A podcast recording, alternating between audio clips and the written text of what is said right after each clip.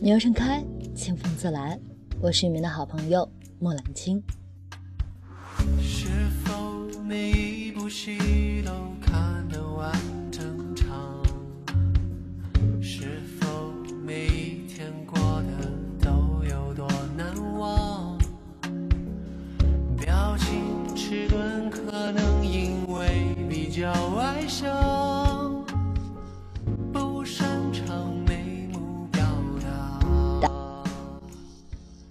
作为一只合格的松鼠，在许嵩发表了新歌之后呢，当然不能免俗的在他的旋律中为大家献上自己喜欢的文章。今天呢，为大家献上，不是他情商不高，而是你不够重要。他们说快写一首情歌，雅俗共赏，落笔传神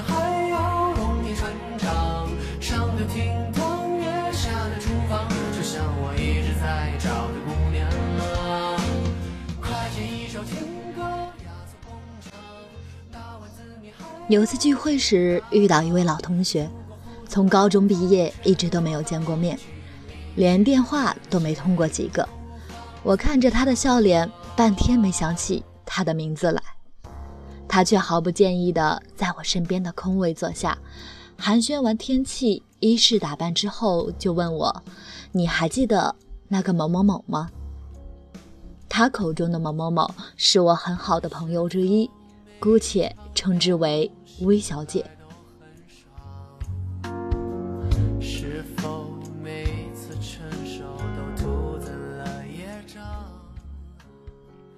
记得，他当时坐我后桌来着。我们，我正要说下去的时候，发现老同学的嘴角撇过一丝不屑和厌恶，于是及时刹住了车。就是他吗？你不知道，我上个月要去他的城市考一个试，本想着人生地不熟的，刚好有老同学在那儿，就跟他说想要去他家借住几天，考完试再玩一玩。可你知道他是怎么说的？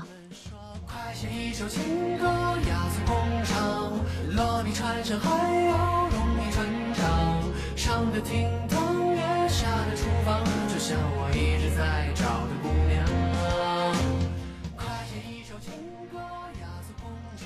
我脑补了一下微小姐的冷笑，她拒绝你了。对面的那位立即像鸡啄米一样的点头。对呀，枉我还连转很多人才要到他的微信号，他居然只给我回了个对不住，我不习惯和人同住，然后就再也没有回复了。你说说什么人呀？他气愤难平地握着我的手。真是，当年在学校看他学习那么好。其实情商低成渣，一点人情味儿都没有。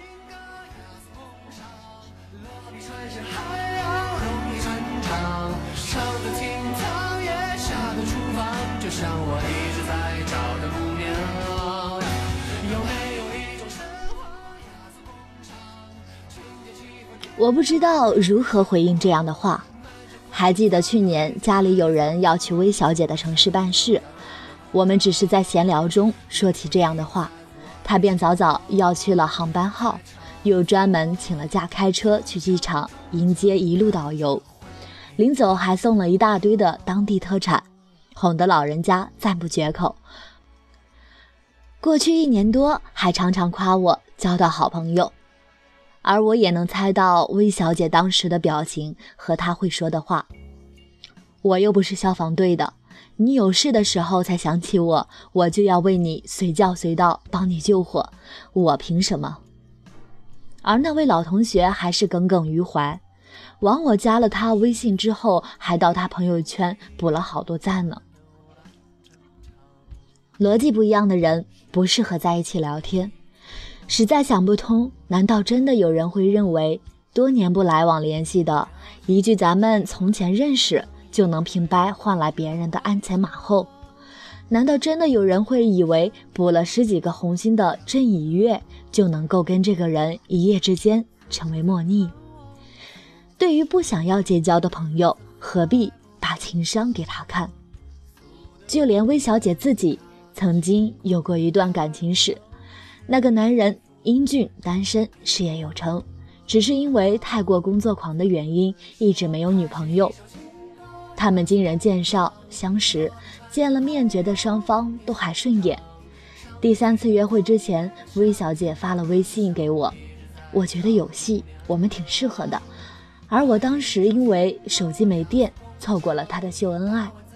当傍晚回家，正要回复祝福的时候，他的微信又一次进来。天哪，我是遇到了多么没有情商的极品男！八卦的心实在等不到他慢悠悠的编辑下一条回复，于是直接打电话过去。魏小姐义愤填膺地讲述了这个故事。他们相谈甚欢，吃完晚饭，正要出发去看电影，他接到了来自公司的电话，几乎是立刻，他挂掉电话，连犹豫一下都没有，就抱歉地看向魏小姐：“对不起，我公司有点事情，想先过去一趟，你约别人一起去看吧。”然后果断地起身告辞。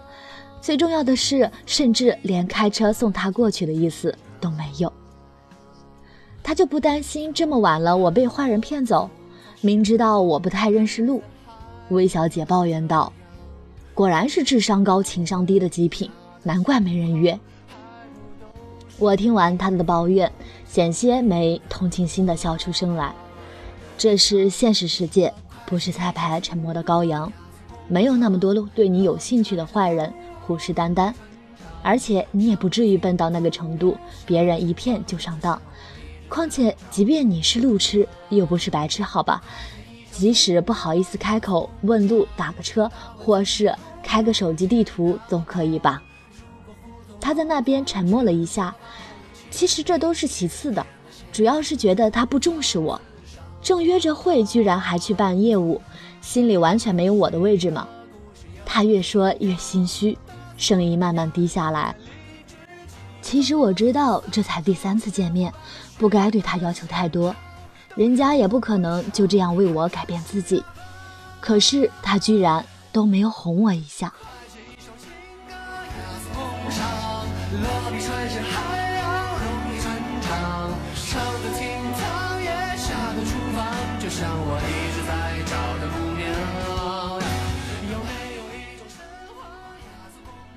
据说他是做销售起家的，多能说会道的一个人，都不铺垫一下，直接就告辞。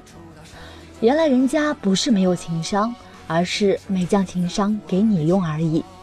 你还远远没有重要到需要他动用情商的程度。用智商去判断事实，总比用情商判断感受要简单的多。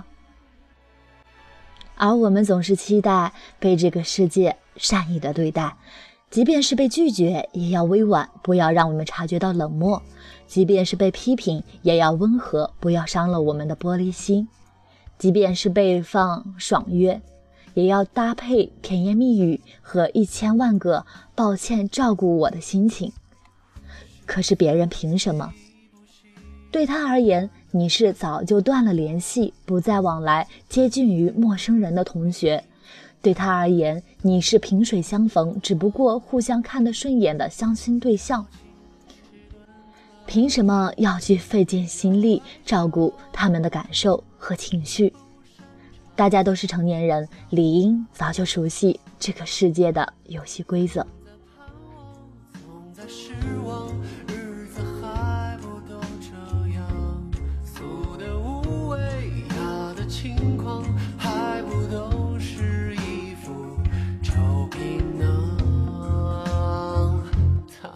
说快写一首情歌，雅俗共赏，落地传声还要容易传唱。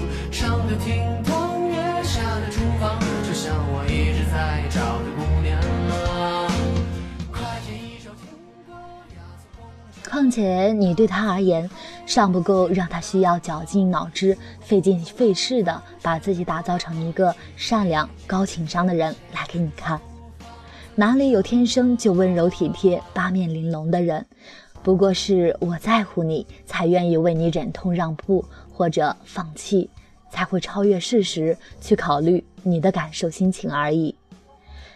你说他情商低是癌，说他不近人情，说他不够善良，好像这评价别人在乎似的。对陌生人一视同仁的善意，从头到尾都只是一个美好的盼望而已。哪有人能够跟身边所有人做到感同身受？即便是有，你就这样想一想：如果他对自己女朋友的体贴细心程度等同于对一个陌生人，虽然会被别人夸作暖男，若你正好正是这一位的女朋友，你能接受吗？你会开心吗？魏小姐爱情故事的后来，跟这位单身优质工作狂走到了一起。果不其然，他因为工作的事，总怠慢老婆的次数越来越少。而偶尔当他这样做的时候，魏小姐也并不生气的跟他吵闹。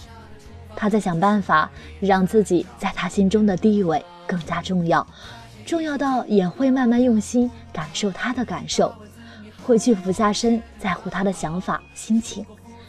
他的至理名言是：没有天生高情商的老公，只有不断变得重要的自己。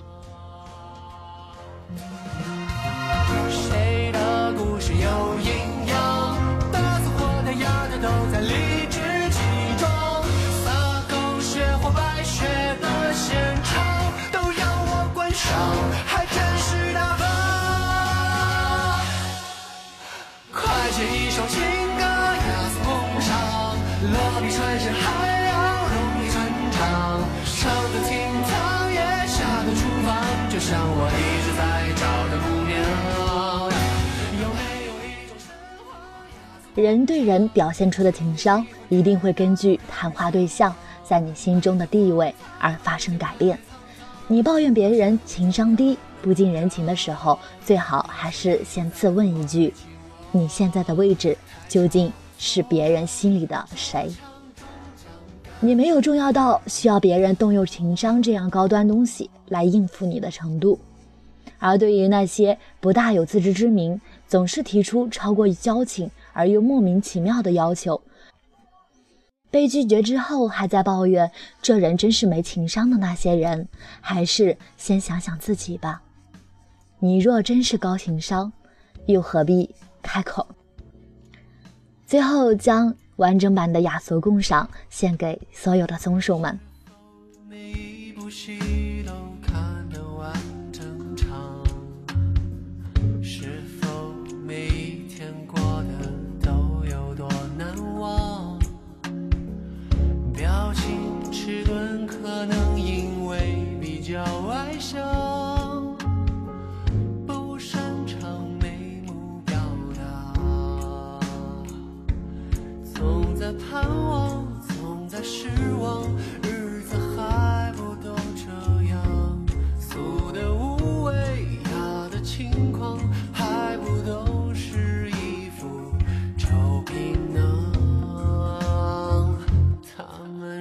快写一首情歌，雅俗共赏，落笔传神还要容易传唱。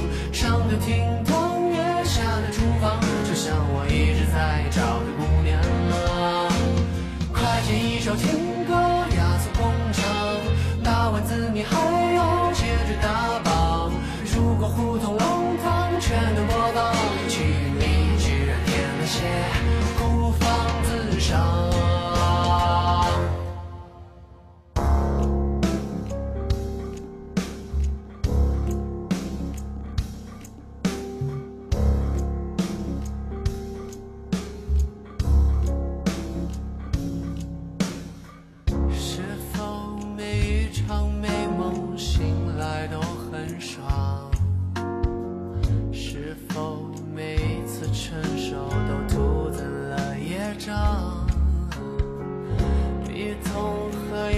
更多的是不痛不痒所以我爱进剧场总在盼望总在失望日子还不都这样。俗的无畏雅的轻狂还不都